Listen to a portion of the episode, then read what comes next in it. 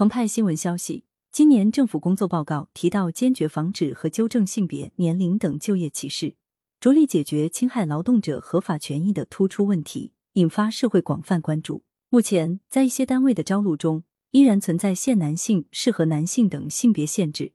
甚至还有妇女因生育二孩、三孩被单位辞退或被迫辞职的现象。这些行为侵犯了女性平等就业权益，也在今年全国两会期间引起了多位全国人大代表、全国政协委员的关注。譬如，据中国妇女报报道，全国人大代表、温州大学研究员蒋胜男在今年全国两会期间将提交关于改善产假、陪产假及育儿假规定的建议。蒋胜男表示，二零二一年放开三孩后，各地政府都出台了相应政策，进一步延长产假、陪产假也有所增加。目前，全国各地规定的女性产假范围大概是一百二十八至一百九十天，主要省市基本上都是一百五十八天；而男性陪产假在七至三十天，主要省市基本都是十五天。女性产假和男性陪产假之间的天数差异进一步加大，导致男女员工因生育而对工作的影响程度有着更大差异，可能加剧女性因生育遭受的就业歧视，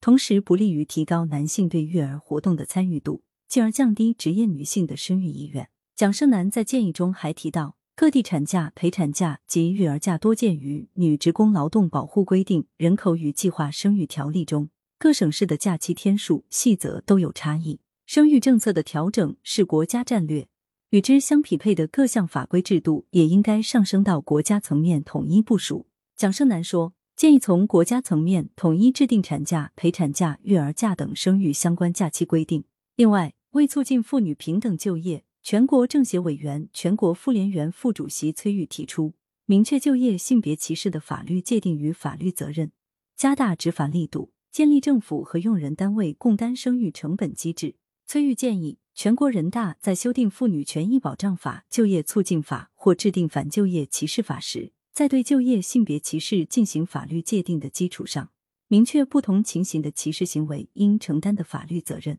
劳动保障部门进一步加大劳动监察执法力度，依法惩处就业性别歧视行为，保障女性就业合法权益。针对包括性别在内的就业歧视问题，民进中央在向全国政协十三届五次会议提交的关于促进“十四五”时期高校毕业生就业的提案中建议，及时开展反就业歧视立法调研，尽快出台反歧视就业法。以专门法的高度对学历、性别、年龄、地域等就业歧视问题作出立法规定。感谢收听羊城晚报广东头条，更多新闻资讯，请关注羊城派。